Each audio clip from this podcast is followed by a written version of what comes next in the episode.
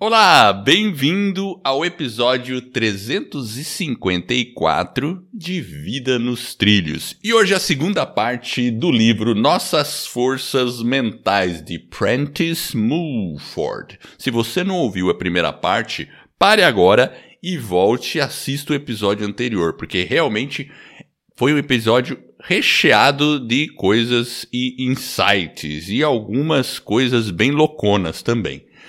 E aqui a gente vai continuar essa essa jornada nos domínios da nossa mente.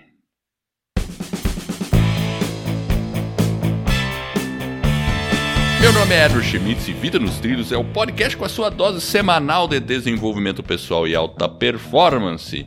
Aqui eu e meu parceiro de podcast, o Jefferson Pérez, nós destrinchamos as técnicas, comportamentos e tentamos controlar a nossa mente rumo às nossas e às suas metas e seus sonhos. Lembre-se, você é a média das cinco pessoas com as quais mais convive. Então, junte-se a esse time para começar a sua semana em velocidade máxima rumo aos seus sonhos. Muito bem, Jefferson, vamos nessa? Tudo bem com você? Opa, tudo bem, tudo tranquilo. Hoje fortalecendo nossas forças mentais. Exatamente, forças mentais. É. E o que, que eu vou fazer hoje aqui, ó? Hum. É, eu fui até a metade mais ou menos do livro e agora eu tô mais ou menos na segunda metade do livro e eu elegi sete capítulos que eu acho que são interessantes, tá? Tem alguns capítulos finais que são mais genéricos, inclusive um dos capítulos finais, para você ter uma ideia, ele fala sobre reencarnação, que é uma, porque ele é um cara espiritualista. Então ele explica a teoria da reencarnação. Eu não vou entrar nisso porque é mais uma explicação de uma teoria que a maioria das pessoas já conhece mais ou menos qual que é a definição disso, né? E, mas eu vou entrar em, em sete específicos. Então deixa eu fazer uma antecipação. Vamos falar da lei do triunfo, sobre conservação das nossas forças, o capítulo sobre contemplando os lírios do campo, que é muito bom, a arte de estudar, vantagem e desvantagem da associação. Olha o sexto capítulo, escravidão do medo. E o sétimo, o que são os dons do espírito. Uau! Então, você veja que tem coisa. tem coisa aqui, né? Então vamos lá. Lei do Triunfo. Inclusive, você sabe que tem um livro chamado A Lei do Triunfo, que é de outro autor, né?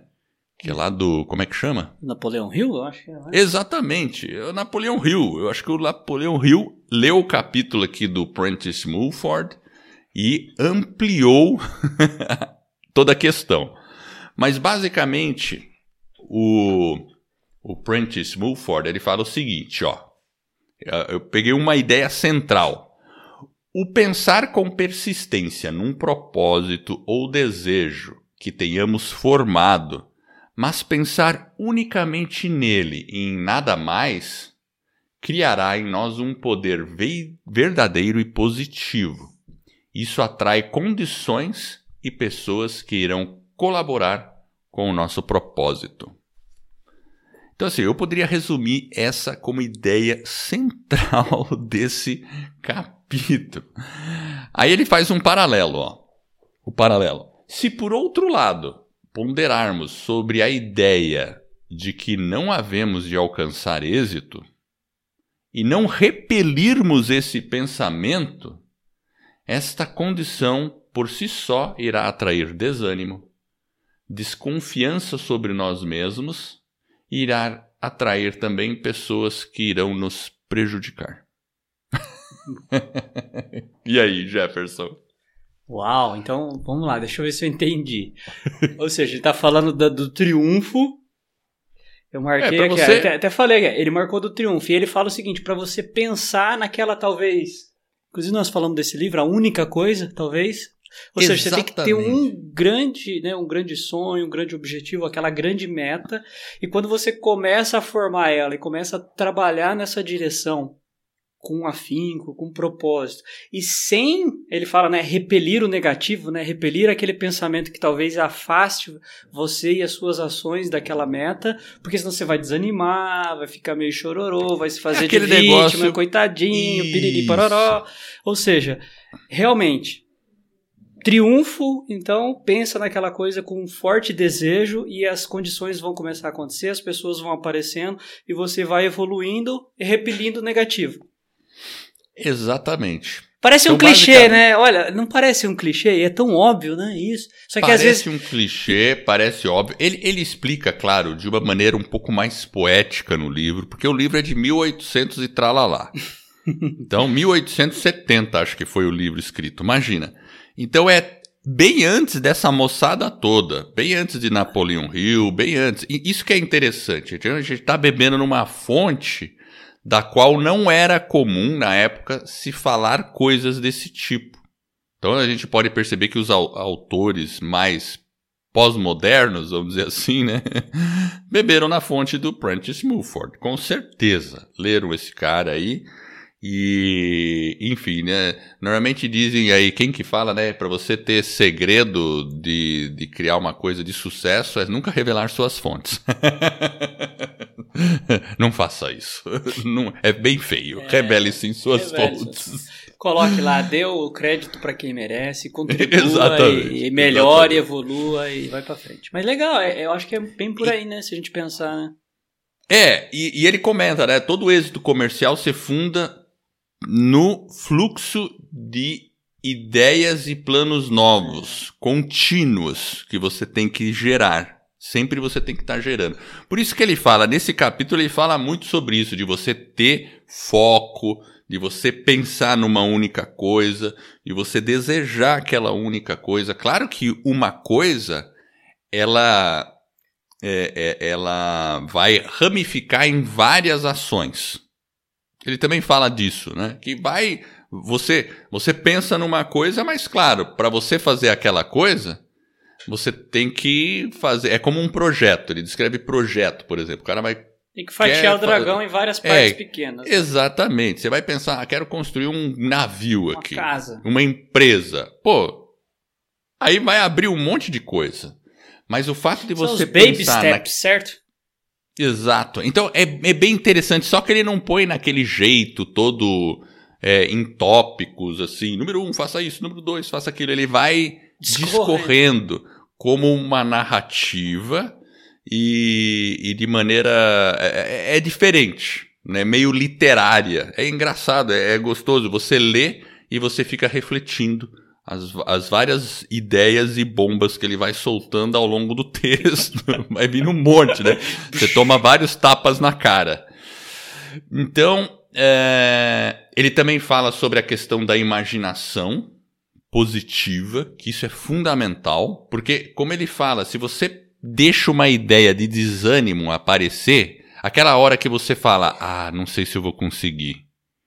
Ele fala que imediatamente, nesse momento, você tem que repelir essa ideia. Você tem que estar muito atento para repelir, porque se você não fizer isso, você só vai atrair condições de desânimo. E a gente às vezes não percebe isso. Então ele fala que a gente tem que ser muito hábil e ágil na hora de repelir essas ideias. E ele ressalta do poder da imaginação, de você sobre nós mesmos. Você se imaginar forte, você se imaginar capaz, saudável, honrado e tudo mais. Ele fala várias coisas assim. E aí ele fala de um negócio, cara, aqui nesse capítulo, que ele fala bem, ó, eu vou ler o que ele vai escrever, vamos ver se você saca. A responsabilidade própria e pessoal nos levará a desenvolver todo o poder de que somos capazes, achando seguramente por esse caminho a almejada prosperidade. Accountability. Accountability e autorresponsabilidade. Uhum. Sabe aquele negócio de você. É aquilo que você ficou falando, não pôr a culpa, né? Você falou, não ficar falando, ah, não fiz por causa disso, não por causa daquilo, daquilo. Não, não.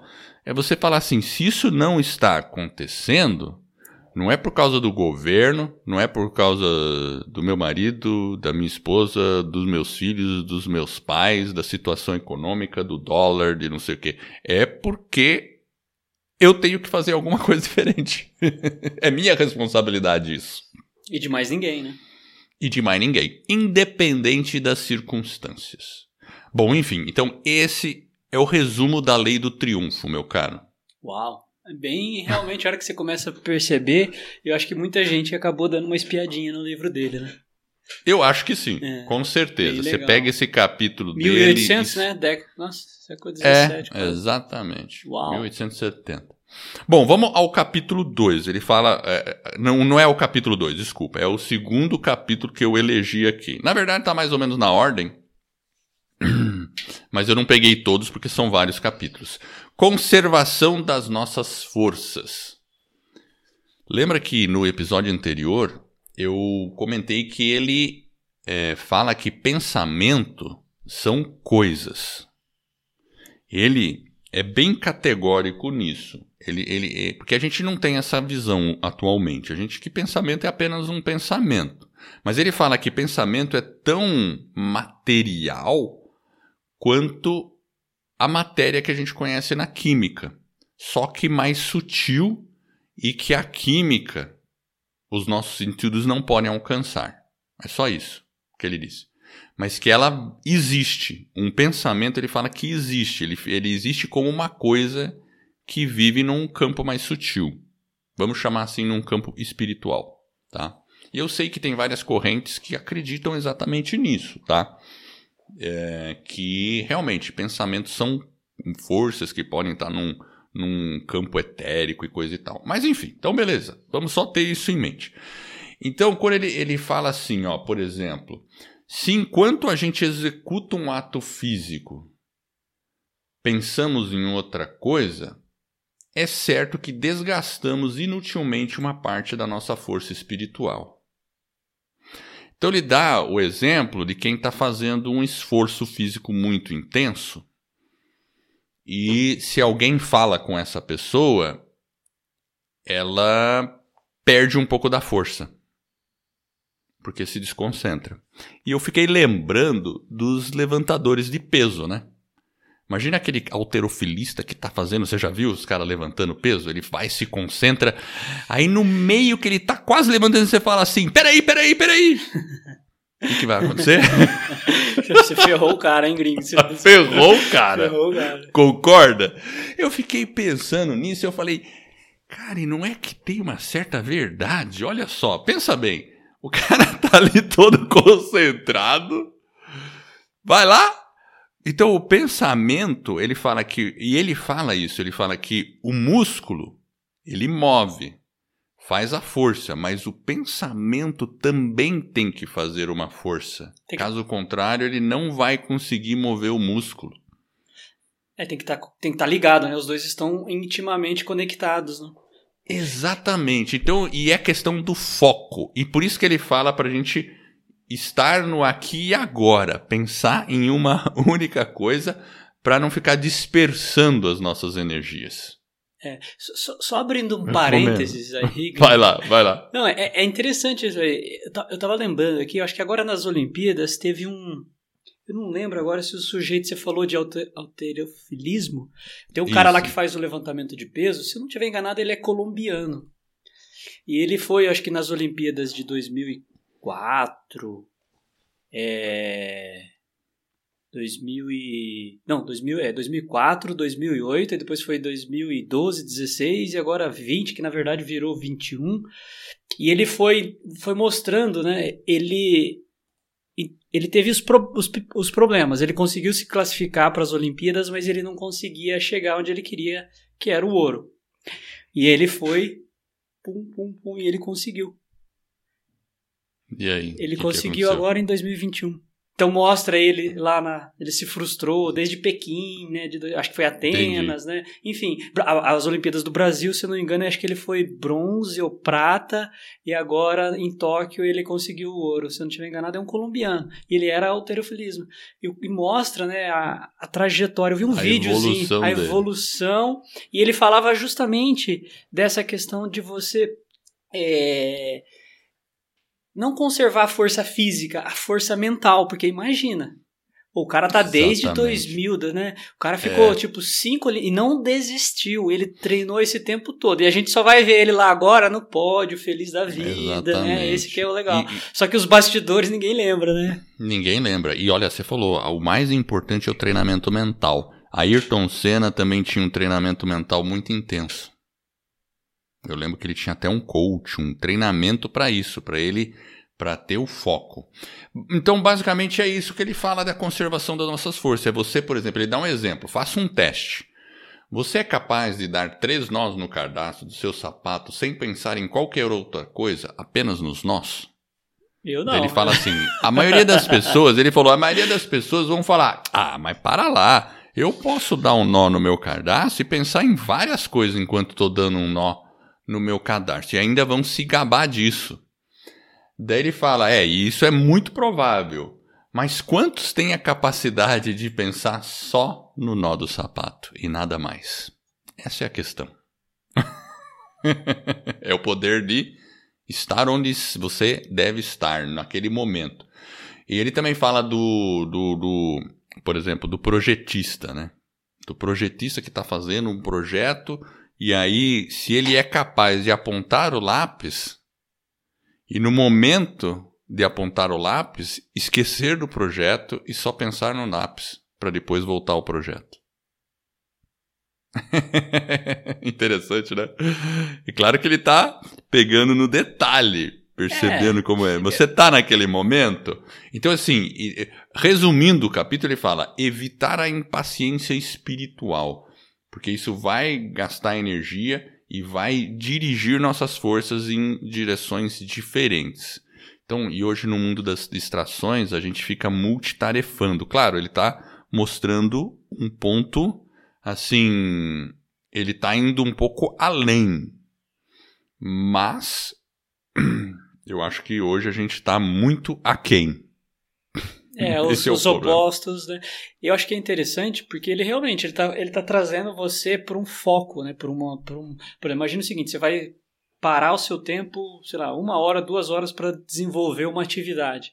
Qual que é hoje a nossa capacidade de dentro daquele período de duas horas você ficar realmente concentrado, igual ele falou, no projeto, ou seja, você realmente pensar naquele projeto, esquecer outras coisas, tem um monte de outras coisas que a gente precisa fazer, mas focar naquela atividade de maneira intencional que você chegue depois de duas horas e fala, olha só, terminei, tá aqui, tô, tô orgulhoso, tá feito, talvez, né? E tá entregue. E, e às vezes a gente tem tantas distrações e as distrações elas vêm não externas, às vezes as distrações elas estão aqui Bem dentro. Interno. É, ela é da nossa cabeça, do nosso inconsciente que está aprendendo a ser tão multitarefa que você acaba o tempo todo pensando em várias coisas e não foca naquele, naquela atividade é. principal. Né? Tem as externas também, tipo notificação do celular, que você tem que deixar longe mesmo. Agora, uma dica que eu lembro que eu ouvi se você está fazendo, vamos, vamos lá, você está fazendo lá, escrevendo um texto, ó, vou escrever um texto uma nessa uma hora. Vendas, isso aí. É, não vou fazer outra coisa nesse momento. Aí você começa a escrever. Aí no meio do texto você lembra de um troço. Escreve no papel que não tem nada a ver. É. O que, que você pode fazer nessa hora? Pegar um papelzinho, anotar rapidinho, perceber que você divagou, post-it. Divagou, agora volta, agora volta. E foca de novo. Então, treinar isso. Pode é um músculo, ser que. Né? É um músculo. E pode ser que depois de um tempo você chegue naquela uma hora. Imagina que coisa boa você entrar naquela hora. Ficar em fluxo uma hora. Nenhum per pensamento externo ou interno te atrapalhar. Você ficar no fluxo naquela uma hora. Imagina o poder disso. Ah, porque você é mais produtivo, mais assertivo dentro é. daquela hora. Né? Então é isso que ele está falando. Beleza? É bem, bem disso aí. Então, esse aí foi o, o. E evitar a impaciência espiritual, né? Que é. Ele fala que é um domínio do espírito, na verdade. Ele, ele atribui isso. O controle do pensamento é um domínio do Mas espírito. Como que ele. É o, é. Realmente ele fala no sentido espiritual ou no sentido de Sim, você dominar no, a mente? No, é, o, o, sentido espiritual, porque a, a mente é um instrumento do espírito. A mente é um instrumento do espírito. Como, por exemplo, você pode pegar um violino e tocar um violino, ou você usar um computador. O computador é um instrumento. Mas quem está por trás, na concepção dele, é quem está por trás da nossa mente. Por que, que a gente tem uma mente? Por que a gente tem consciência tal? Porque tem um espírito. E é ele que tá, que tem que ter o domínio sobre isso. Enfim. Bom, Uh, o outro capítulo que eu quero ressaltar é Contemplando os Lírios do Campo. Então, esse aqui, basicamente, ele fala sobre a questão da preocupação. Tem aquela parte do Bíblia, ó, olhai os lírios dos campos, eles não ceifam, nem colhem, e o, e o Senhor em toda a sua glória nunca, enfim, né, e fala lá de Salomão tal, né. Então, uh, é, é a questão da preocupação excessiva com o dia de amanhã que a gente pode ter. Então, uh, uma coisa que ele Quase fala ninguém tem é, esse problema, Eder. Quase ninguém. Quase ninguém Quase se preocupa. É. Então, assim, ele fala aqui, ó, se preocupar mais do que o razoável para atender a sua necessidade cotidiana, dando as coisas de. Uh, uh, dando um valor maior às coisas do que elas realmente têm, você vai estar tá gastando inutilmente suas forças de atração que são justamente necessárias para você atender às suas necessidades. É tipo assim, o cara fica preocupado tanto consome preocupado, toda a energia dele. É, e ele acaba não se focando para realmente resolver o problema dele. é, é, aquele, você entra num ciclo vicioso, né, de preocupação. Olha, e você acha que ele está errado? Eu acho que não. não eu acho né? que ele está certo. É, tá é, é, impressionante como a gente faz isso às vezes. Né? A gente cai nessa armadilha, nessa tentação cai. de ficar pensando. E a gente sempre pensa que vai dar errado, inclusive, né? Exatamente. A gente Por tem que será, né? pensar né? em. É, enfim, a gente E a gente sabe que não precisa, né? É, Porque na maioria é. das vezes não acontece aquele cenário catastrófico, talvez, que a gente pensa, né? Pois é, exatamente. Que será que a gente insiste nisso, né? É uma excelente pergunta, Jefferson. Mas é questão de treino, né? Ele fala assim: olha, outra coisa que ele fala nesse capítulo, uma frase que eu achei bem legal. Todo aquele que pensar mal de si próprio está, na verdade, muito perto de ser mal. E aí ele cita uma frase que o James Allen, do Fala muito. É, não, não é do James Allen a ah. frase, mas ele cita uma frase que o próprio James Allen cita, e que é basicamente o título do livro do James Allen, que é o Você é o resultado do que pensa, que está na Bíblia, na verdade. Assim como o homem pensa, assim ele é. Hum. né? Entendeu? Então, assim, cara, tudo concatena, né? Você percebe? E, e, e, um fato que ele fala assim, ó, todos os homens e todas as mulheres são possuidoras de potências enormes, muito maiores do que imaginam. E quando conhecerem o meio de utilizá-las, saberão livrar-se de qualquer mal. É interessante isso, né? Repete aí, fala de novo. Ah. Todos os homens e todas as mulheres são possuidores de potências enormes, muito maiores do que imaginam, e quando conhecerem o meio de utilizá-las, saberão livrar-se de qualquer mal. Uau! Oh, eu vou deixar a frase, não vou nem comentar. A arte de estudar.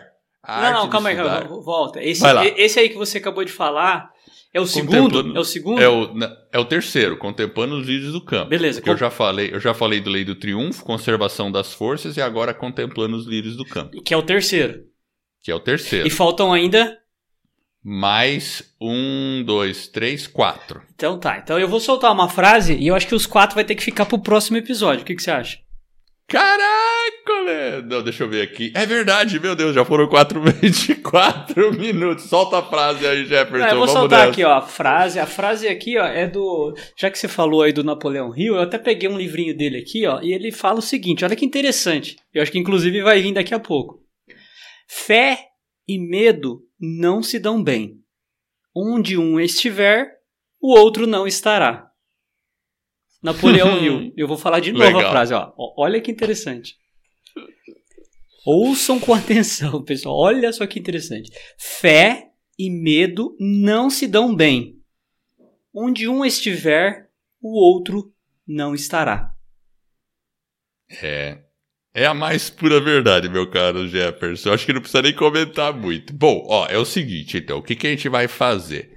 Na, no próximo episódio, a gente vai falar sobre a arte de estudar, vantagem da e desvantagem da associação, a escravidão do medo, que tem a ver com as frases que você falou, e finalmente o momento da libertação.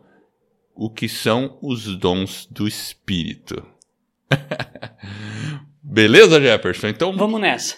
Vamos nessa. Olha, eu quero agradecer você que está nos ouvindo. Eu espero de coração que esse episódio e todos os outros que a gente venha produzir ajude você a colocar sua vida nos trilhos rumo às suas mais justas aspirações. E se você gostou desse episódio do podcast e da nossa mensagem, assine o podcast, é gratuito. E melhor do que isso, já converse com um amigo, indique para ele, cara, escuta esse episódio. Os dois, Edward e o Jefferson, estão doidão lá, mas vale a pena você escutar. A gente vai ficar honrado e esse é um suporte que vai permitir que outras pessoas é, conheçam o nosso trabalho e você também vai estar ajudando outra pessoa a colocar a sua vida nos trilhos. Então eu agradeço a sua audiência por essa jornada que está apenas no começo. Vida nos trilhos, você no comando da sua vida.